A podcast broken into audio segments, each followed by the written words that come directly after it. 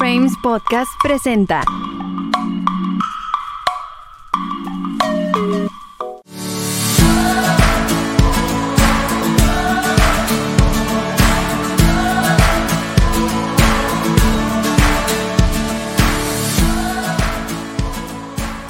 Bienvenida y bienvenido a un día especial de Haz que suceda el video podcast. Este es nuestra segunda emisión, este segundo episodio. Y hoy está conmigo la licenciada en nutrición Rubí Romero Vilchis. Muchas gracias por estar aquí.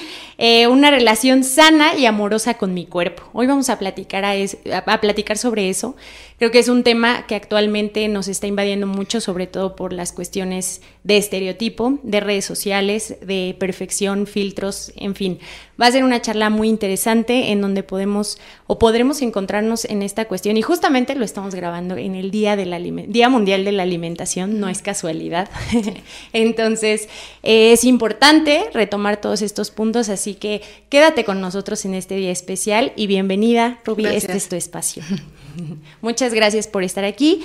Y pues bueno, creo que es importante, eh, lo, reitero en esta cuestión, porque creo que eh, entre más pasa el tiempo, creemos que se va como quitando esta parte de, o hay más información, sí nos estamos educando un poco más, pero también siento que estamos regresando a situaciones eh, difíciles o cuestiones de trastorno alimenticio y de otras cosas que están apareciendo pues por las nuevas tendencias, ¿no?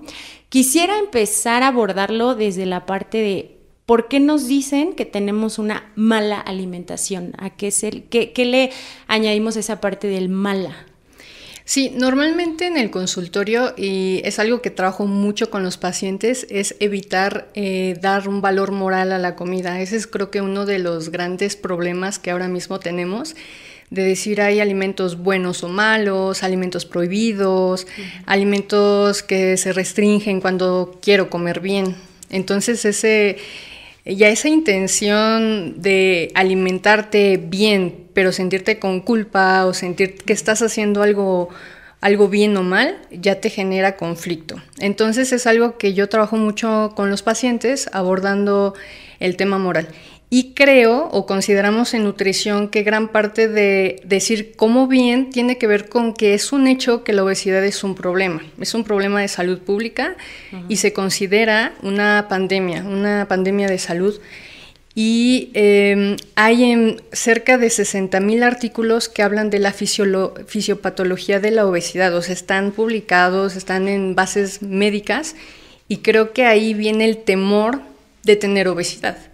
Entonces sí está comprobado y estudiado que hay alimentos que no son tan buenos nutrimentalmente, mm, ya sea que no son suficientes, ricos en vitaminas o que puede ser que tengan algún eh, elemento químico que se considera eh, cancerígeno.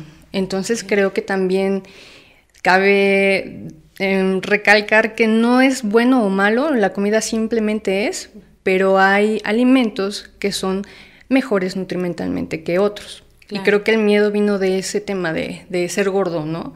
Que ahorita ya se trata de, quitar ese estigma de las personas con cuerpos grandes, porque cuando dices a alguien, estás bien flaquita, lo tomas como un, cumplido. Sí. Es, me veo bien y gracias.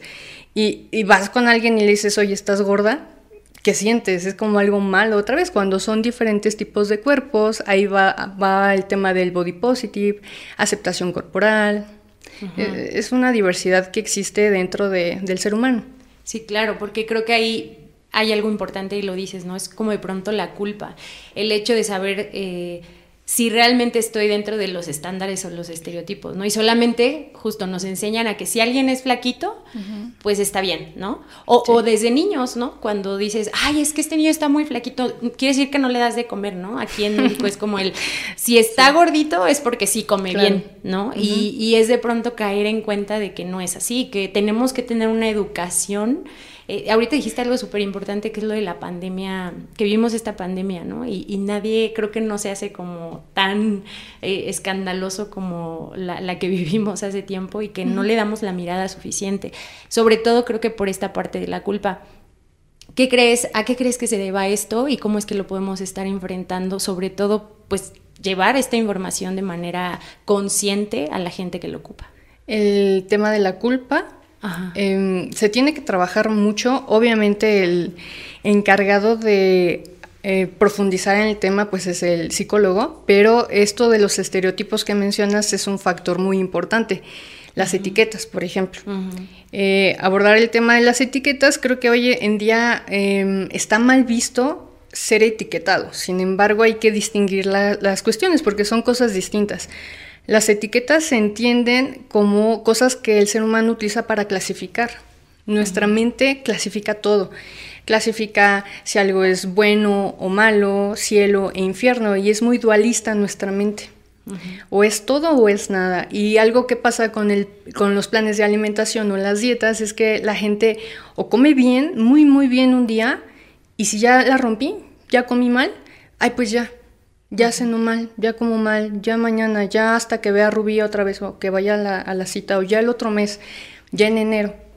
Entonces, si te das cuenta, eh, nuestra mente, para empezar, trabajamos en, un tema dualista de el todo o nada, el blanco o negro, el infierno y el cielo. Eh, así trabajamos, pero ya es un adoctrinamiento que tiene mucho tiempo. Ahora, las etiquetas, como las entiendo? Como buenas o malas. Pero otra vez entramos al mismo problema del dualismo. Las etiquetas sirven para clasificar porque al ser humano nos representa una confianza, algo pues tranquilo, sé que pues un abogado, si tengo un problema legal, tengo que buscar un abogado, no voy a buscar, buscar un nutrólogo para resolver un tema legal. Sé que, pues no sé, el color es negro y la gama de oscuros es el café, el negro, son etiquetas. Pero la cosa es cómo tomo esa etiqueta. En el momento, por ejemplo, que yo me dicen, pues te imagino, Rubí, que eres una persona saludable, eres una persona que hace ejercicio, pero para otra persona soy aburrida, porque no salgo los viernes, porque voy al gimnasio. Son dos etiquetas de dos personas en mi misma persona.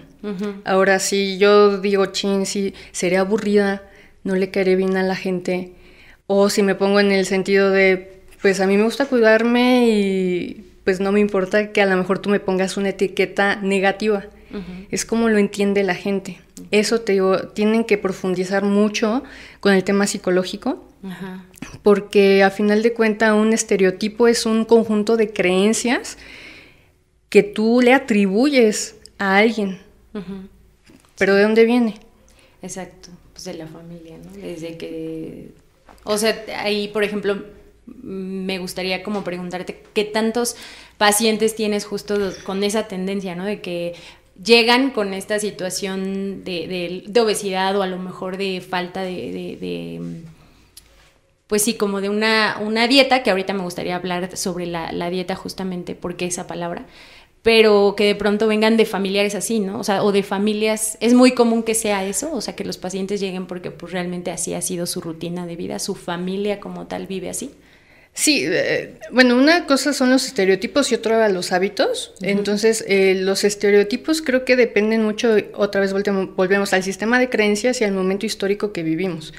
Porque un estereotipo en el tiempo de Marilyn Monroe, la tongolele, los cuerpos eran más grandes, voluptuosos, tenían más grasa. Y ahora mismo la tendencia en el estereotipo de belleza es todo, pequeño. Así es, small, todo, todo. Entre más pequeño seas, eh, una nariz más pequeña, eh, la cintura más pequeña, eres más atractivo. Y antes no era así. Entonces tiene que ver con el momento histórico y definitivamente también son conductas aprendidas, es decir, en la familia replican conductas. Eh, si los padres ya traen una tendencia de que eh, he tenido pacientes que las mamás le dicen a, sus pequeñas y les agarran eh, el abdomen diciendo es que esto gordo, no me gusta, no sé cómo te pones esta ropa estando así. Es súper fuerte porque esa chica va a replicar en su familia esa conducta. Claro. Y, el trauma con el que crece, ¿no? Porque me imagino, pues ya de ahí deriva esta cuestión del trastorno, ¿no? La bulimia, la anorexia, la vigorexia, o sea, el, quedarme traumada, el que ya no lo vea yo tanto como salud, sino como físicamente o como justo, ¿no? Empezar a complacer lo que mi mamá me dijo o, o cómo me criticaban desde, desde niña. Sí, claro, es un efecto traumático en tu historia de vida porque tu historia de vida ya es restricción y no quiero tener grasa y es un odio perpetuo hacia tu propio cuerpo. Eh, he tenido casos de pacientes que para maquillarse utilizan un espejito, pues el de maquillaje, el chiquitín, no el de cuerpo completo, no el de cara, el pequeño, porque no se pueden ver, porque van primero un ojo, luego otro, luego una parte de su cachetito. Entonces, otra vez, trabajar la relación con tu cuerpo es muy importante. Esto seguramente eh, el profesional adecuado es el psicólogo el que tiene que profundizar más en ello, pero en la consulta dentro de las herramientas que yo poseo, que me gusta leer de psicología, eh, filosofía, hago muchos cuestionarios, muchos cuestionamientos de cómo te sientes tú. Sí. Yo, yo ahí me gustaría compartir una experiencia personal cuando fui con, con Rubí. Bueno, aquí un paréntesis, a Rubí yo la conozco desde hace muchos años, fuimos compañeras en la prepa y no saben el gusto que me da que hoy pues tenga su consultorio, que sea una mujer muy exitosa, talentosa y profesional. Y pues recurro a ella justamente por esta cuestión de mis malos hábitos alimenticios, cero ejercicio. Este, o sea, nada, nada, eh, porque la verdad es que no, no conectaba. Yo hace mucho tiempo jugué fútbol, pero después de ahí 10 años, 12 años, no volví a hacer ejercicio. Y me acuerdo que yo le decía, bueno, es que no entiendo el por qué, ¿no? O sea, ya, ya empezaba como a salir a correr, por, se viene la pandemia, pero empezaba a salir a correr y no, no, este, no me sentía como que tan bien porque yo decía, bueno, creo que ahora ya bajé de más y no, y me siento como muy, muy, muy delgada y no, no me encuentro como con forma, ¿no? Yo decía. Y, y, me acuerdo que pues regreso para otra vez nuevamente eh, esta cuestión de los hábitos alimenticios. En esta ocasión sí yo reconocí, me acuerdo que llegué y te dije, ¿sabes qué? Reconozco que no tengo esta perseverancia que como que bajo y ya después se me olvida y otra vez, ¿no? Ya me confío y, otra vez. Ah, porque pues para esto, eh, de niña fui muy delgada, pero justamente eh, pues subo de peso en, la época de la saliendo de la universidad y pues después soy mamá y todos los cambios, bajo, subo y así andaba, ¿no? Pero me acuerdo que llego y, y le digo que pues tengo esta inconsistencia y justamente ahorita que dices esta parte de que pues también ves esta cuestión psicológica, filosófica y hace el acompañamiento, eso es lo que me gusta en sus consultas, este acompañamiento educativo, que no solamente, ah, sí, aquí está tu dieta, esto es lo que tienes que comer, ¿no? Y pesas esto y ya, no, o sea, sino es como una explicación de todo lo que contiene cierto alimento, por qué pasa, eh, cuál es el factor determinante ahorita y, ese esa utilización de herramientas de, de introspección que también nos ayudan. Y me acuerdo que me dice, o sea, ¿por qué eres tan renuente al ejercicio? Y yo así, es que no sé, algo pasó, algo. Y sí, o sea, me desbloqueó como un recuerdo y me dice esa parte de qué pasó ahí, ¿no? Y, sí es cierto, yo me acuerdo que con mi hermana y una prima queríamos hacer ejercicio y la verdad es que de pronto era la crítica, la burla y a lo mejor yo en ese momento decía, sí, ja, ja, ja, ja, ja, ja. Porque he de confesarles que en mi casa, o sea, tengo ese ese estigma, esa etiqueta de, me decían así, gorda, o sea, por cuando subo de peso, ¿no? Y ellas dos eran las que me decían gorda, perdón que las ventaneo, pero pues es parte de, y, el cómo impacta en la seguridad, y yo no me había dado cuenta de eso, hasta que pues ya lo haces consciente y dices, chin, creo que sí le pego a mi autoestima, me siento insegura, no quiero saber del ejercicio porque tengo dos pies izquierdos, porque no sé, porque no, me cuesta. Y cuando desbloqueas eso, o sea, lo acepté, lo terminé aceptando y dije, no, o sea, tengo que demostrarme a mí misma, a nadie más más que a mí, que sí puedo. Y fue cuando empecé a, ir al, gimnasio, nunca en la vida había ido y comencé y, la verdad es que me siento muy orgullosa de mí, me aplaudo mucho y agradezco mucho justo el buscar este acompañamiento y el ser consciente porque hice ejercicio y ya voy para seis meses. Entonces creo que es algo valioso y, y que es esta parte de tocar las emociones y de tocar la parte de justo de ver a mi, cuerpo pues, como un templo, ¿no? Y, vernos con amor, porque qué fuerte lo que dices de, de no poderte ni ver al espejo, porque me llegó a pasar. Sí, pero esa es la influencia de todo lo que ahora mismo está, los filtros, redes sociales vienen a reforzar esas creencias. Y es como un, como un momento de distracción, de sentirte bien. De hecho, hay gente que es adicta a redes sociales porque te causa placer. Pero las personas que están en redes sociales eh, usan tantos filtros que tú piensas que ya es normal, o sea que en la vida real se ve así. Sí. Y, de tanto que lo ves en varias personas, empiezas a crear otra vez esa, ese sistema de creencias que te llevan a un estereotipo, porque el estereotipo no es un hecho, son creencias de la gente que le atribuye a, un atractivo. Entonces vienes a reforzar toda esa idea, pero por eso me funciona mucho el método socrático, siento yo en la consulta de cómo, cómo te sientes tú respecto a las redes sociales, cómo te sientes respecto al ejercicio. Hago un, recordatorio de, alimentos, no sé si recuerdas que les pregunto qué desayunaste, qué comiste, qué cenaste, cómo son tus alimentos y la misma persona lo aprecia desde el exterior, eh, sin juzgar cómo te sientes, te sientes inflamado. Entonces, esa introspección se tiene que estar haciendo, pero pues diario. Claro. No solamente cuando van a consulta, y también es dejar tareas, o sea, a ver, de aquí a la próxima consulta, platícame cómo vas, eh, evaluaciones respecto a cómo te sientes eh, con tu peso, con tu talla, ni siquiera con, a veces ni con tu peso, con tu ropa, con tu energía, con el sueño. Sí, porque justo también creo que aunado a esta cuestión de las redes, solamente es la pantalla del físico pero realmente, ¿qué hay detrás de eso? Porque si es cierto, más allá de, verte o sentirte bien eh, con tu cuerpo como tal, es el justo las ventajas, todas las ganancias que tienes desde pues que te sientes con energía, que sacas un poquito de estrés, todas estas cuestiones, los alimentos, ¿no? Como bien lo decías en un inicio, todo lo que contienen y el hecho de empezar a ser más selectivo y comer más balanceado con este, este plato del buen comer que siempre tienes, pues genera en nosotros una dinámica distinta en referencia a nuestra energía, ¿no? Sí, también tiene que ver mucho con el mito de que bajar de peso significa ser saludable.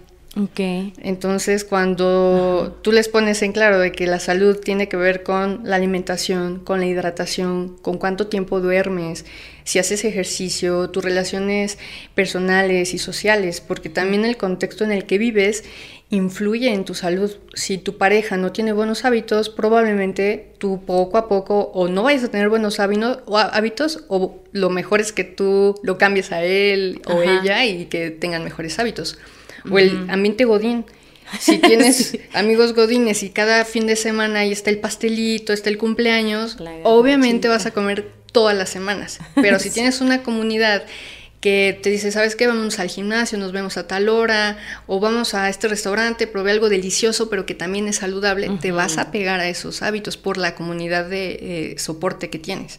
Claro, sí, influye mucho. Totalmente. y de quién te rodeas, de cómo son. Y, y también pues ya esta parte de, de, uno mismo, ¿no? Del saber decir no, que a veces cuesta trabajo, o lo que en algún momento platicábamos, ¿no? El bueno, empezar justamente que es educarte en esta parte de salud, educarte a ti mismo en decir, no, oye, si ya me comí esto, pues ya en la noche a lo mejor ya nada más, algo más ligero, ¿no? O si ya comí más eh, dulces o comí más de, algo que me hace como un poco más de daño, pues empezar a, mediarlo, ¿no? Y a ser consciente de lo que le estoy dando a mi cuerpo.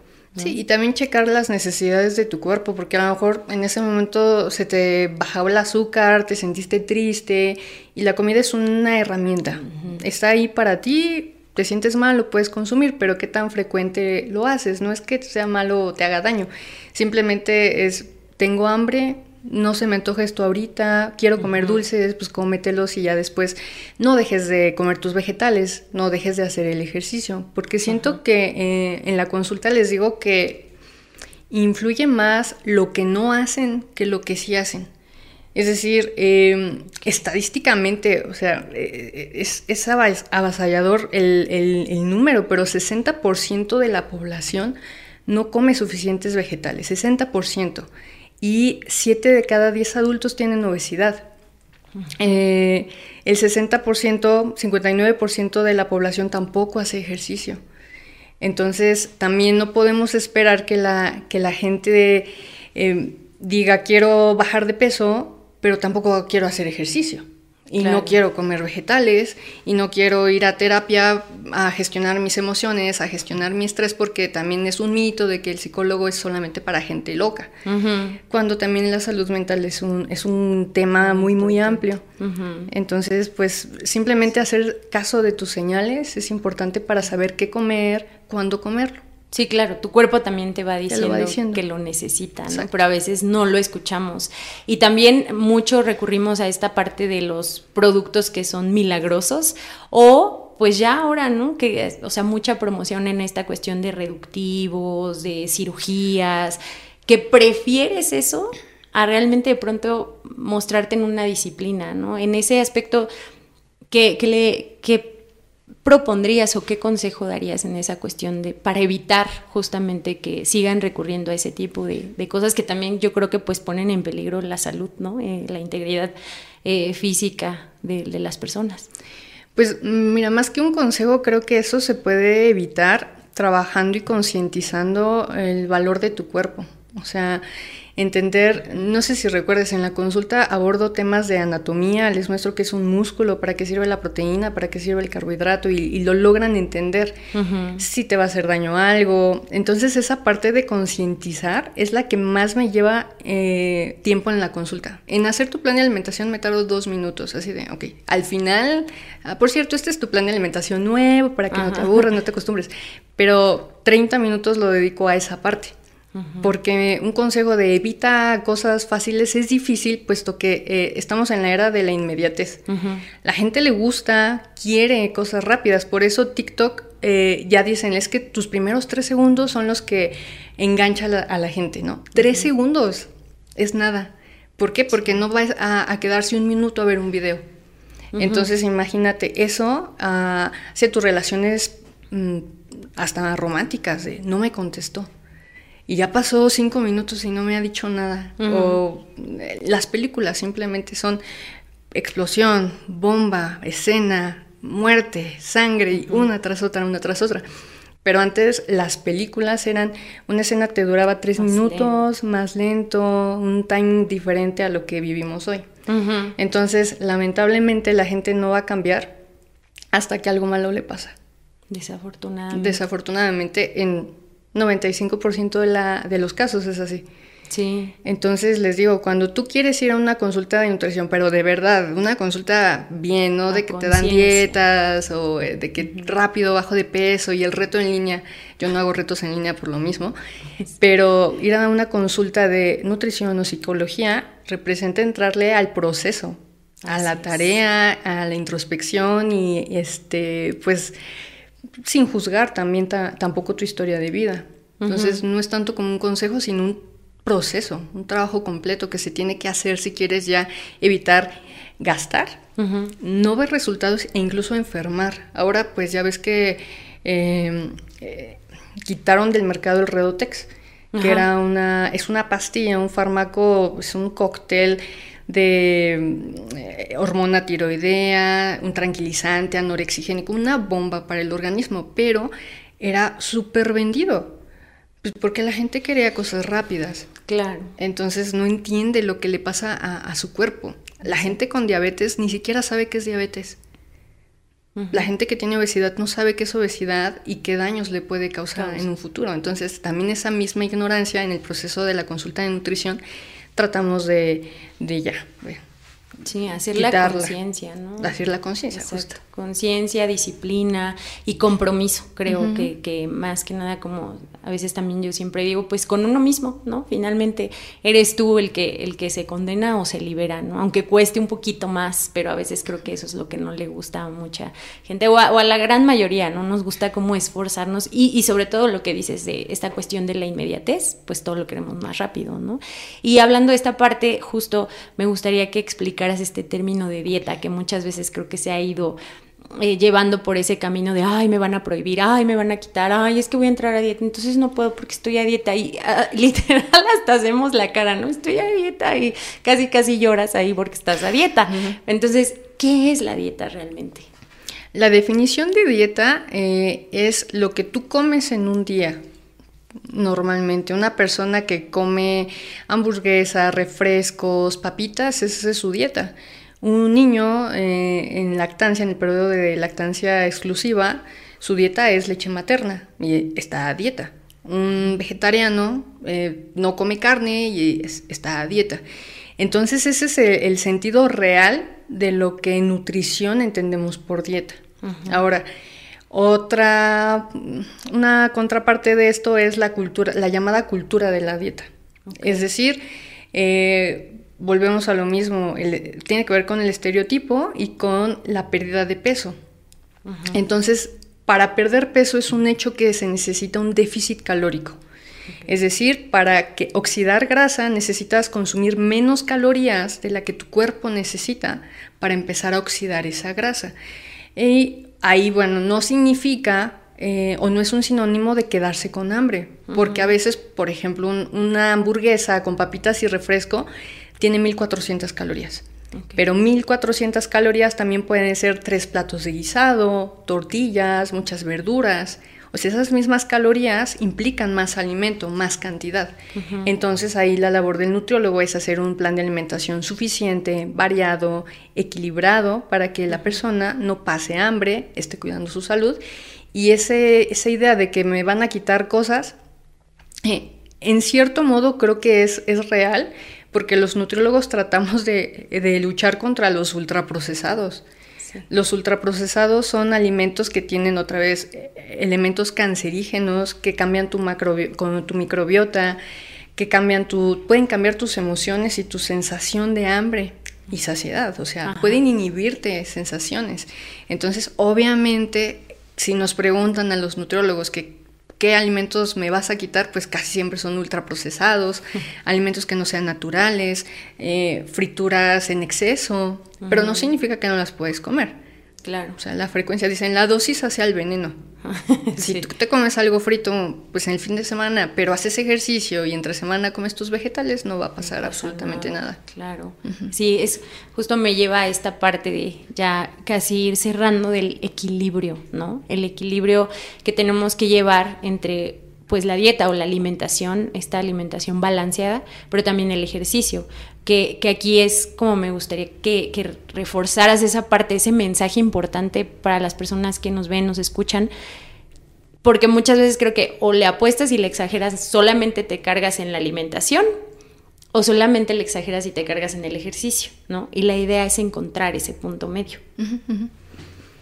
En cuanto al ejercicio, fíjate que eh, ha salido evidencia científica de que no es un factor determinante en la pérdida de peso. Entonces, esa creencia de que voy a hacer ejercicio para bajar de peso, también la tratamos de erradicar. A eso se le llama cultura pesocentrista. Es decir, si tú haces ejercicio para bajar de peso, comes más verduras para bajar de peso, eh, usas fajas para bajar de peso, todo gira en torno al peso. Eso es una cultura pesocentrista que tratamos de eliminar también. Em, ya, por ejemplo, em, hay algo que se llama medicina del estilo de vida, que a mí me encanta esa, esa área, que ya contempla todo, todo lo que vimos desde la macrobiota, tus emociones, tus horarios de comida, cuánto duermes. Y el ejercicio tiene muchos, muchos beneficios aparte de perder peso. Entre ellos es un antidepresivo natural, genera neurotransmisores que te hacen más feliz, que te pueden relajar y mejoras tu sistema circulatorio. Es decir, tú puedes hacer ejercicio un mes y no bajar nada de peso. Nada, nadita. La báscula sigue marcando lo mismo. Pero eh, tu glucosa mejoró, ya no tienes cambios tan drásticos de humor, tus hormonas se empiezan a regular, tienes más fuerza, em, ya te sientes más desinflamado, desinflamada. Entonces esos beneficios pesan mucho más que la pérdida de peso. Mira, y creo que eso es algo valioso porque pues no, no lo desconoces, ¿no? En el momento que no estás tan involucrado, que solamente te dejas llevar por estas cuestiones mediáticas, pues no te fijas en todos estos puntos que hacen como el, contrapeso, ¿no? A, decir solo el peso, solo el peso. O este trauma de pronto de decir a cada rato estarte pesando, ¿no? O estarte midiendo, por ejemplo, creo que eso ha de ser una constante en, tus consultas, que la gente como que se, se, clave mucho o llegue muy clavada con esta cuestión de tener su rutina de levantarse y todos los días pesarse. Sí, es difícil quitárselo, son, son como las muletillas, que estás hablando con alguien y repites la misma palabra, repites las mismas conductas, aunque las concientizas, como que no sabes si ya estás ahí en la báscula viendo otra vez. Entonces, uno de los puntos y sugerencias que, hago en, a todos es que no se pesen diario, que no tengan básculas en casa, mucho menos se midan. Eh, realmente los indicadores de salud yo los tomo como otra, otro, otros puntos totalmente distintos al peso. Y eso creo que una buena consulta de nutrición, un buen profesional de la salud lo va, lo va a abordar. Incluso hay, hay, una, hay una máquina que se llama InBody. Que te subes unos electrodos, pero te mide la grasa que tienes en cada brazo, en cada pierna, eh, es segmental. A mí no me gusta usarla en mis pacientes porque justamente vienen de historias traumáticas con el peso y con la grasa. La grasa a nadie le gusta. Que dices, no, pues no quiero que se me vea la llantita, no quiero que se vea la papada. Ya sabes, es grasa. Entonces, si tú les dices, ¿sabes qué? Tienes un brazo más gordo que el otro. Tienes una pierna más grandota. Y, una paciente fue con un, un que hace eso y que toda la noche estuvo pensando, se me nota, estará viendo las fotos, este, o sea, imagínate, entonces no es algo que yo suela usar, mucho menos medir con pliegues, es en deportistas, en nutrición deportiva quizás sea necesario, pero en una persona que viene a rehabilitarse, porque literal es como un, alcohólico que está ahí con, con su vicio desde adolescente, ¿no? Y tiene 40 años. La gente va a dietas desde los 10, 13 años. Sí. Así de que me dicen, mi mamá me llevó al nutrólogo desde los 13 y me daban puras verduras, me moría de hambre 13 años. Se me fue el periodo menstrual, a lo mejor hubo problemas en el crecimiento porque una, alimentación deficiente causa muchos problemas de salud, incluso eh, afectar el crecimiento, eh, hormonas, ciclo menstrual, caída del cabello, eh, cambios de humor y desde los tres están sometidos a eso. Sí. Entonces es una barbarie lo que se, está haciendo ahora mismo con, el tema del peso a veces. Sí, toda la medición, imagínate, llegas con tantita esperanza de, bueno, a ver qué me pueden recomendar y que salgas peor, o sea, con el autoestima por los duelos de, y, y, ahora con este, pues, complejo mayor, ¿no? De qué me puede pasar y si no bajo y cómo me veré, o sea, te triplican los, los complejos y las inseguridades, pues no es lo, ideal, ¿no? Y justamente para, para ya ir cerrando, Rubí, me gustaría que les compartieras algunos consejos, algunos puntos importantes de recomendación que, tú como especialista y profesional pues pudieras abonar a este episodio y pues para invitar también a este cuidado de nuestra alimentación, de tener algo más sano y amoroso que pues es con nuestro, la relación con nuestro cuerpo. Sí, primero eh, yo creo que quitar básculas. O sea, de verdad dejen de medirse, dejen de pesarse, dejen eh, de compararse también con otras personas. El, el, hecho de que también puedan ayudarse a evitar redes sociales que les cause conflicto de es que esta chava está súper delgadita, es súper fitness hace un montón de ejercicio. Pero pues a lo mejor tú no tienes ni el tiempo, ni la disposición, ni, ni el dinero para inscribirte al gimnasio que ella va. Entonces ese comparativo y esa, ese conflicto también tenemos que eliminarlo de redes sociales. Eh, el siguiente podría ser, y a mí me gusta mucho, eh, un diario de agradecimiento, porque... Eh, sí hay evidencia científica de que documentar tus avances, tenerlos tangibles, escritos, verlos, concientizarlos a final del día, mejora tu relación con tu cuerpo y la comida. Es decir, poner, hoy pude comer rico, me tomé mi, tiempo para comer, eh, comí a gusto, lo disfruté eh, me sentí desinflamada, mm, pude ir al, ejercicio, pero describir cómo te sientes en tu diario es una herramienta bien valiosísima.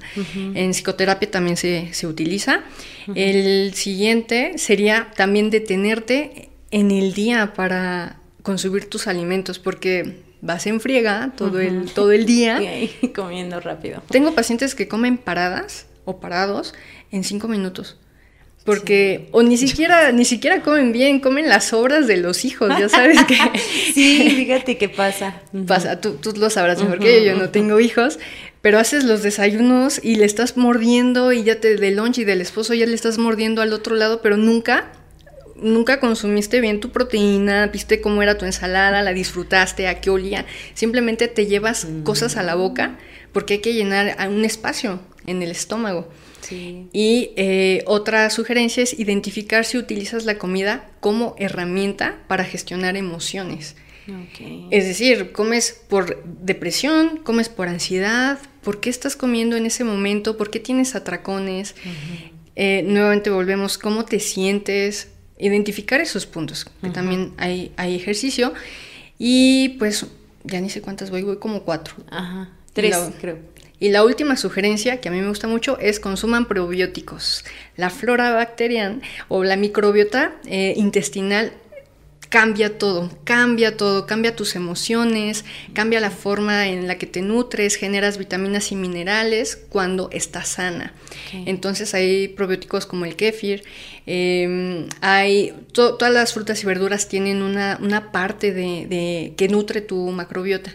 Entonces es muy importante cuidar ese, ese apartado intestinal, que mira, que para eso te echas otro, otro episodio, pero en, resumen hay que cuidar eh, eh, la macrobiota. Ah, ok. Esa, ¿Dónde dices que la podemos, o sea, en qué tipo de alimentos o qué tipo de...? Sobre todo alimentos fermentados, o eh, por ejemplo, hay pan de masa madre, ah, el yogur de buena calidad, hay un compuesto que se, bueno, que es el kéfir, que vienen como 12 cepas de, microorganismos que nutren esa macrobiota. Y realmente se han, está en pañales esa investigación, pero se ha descubierto que nosotros tenemos más genes de los bichitos que tenemos dentro de nuestro cuerpo que genes humanos.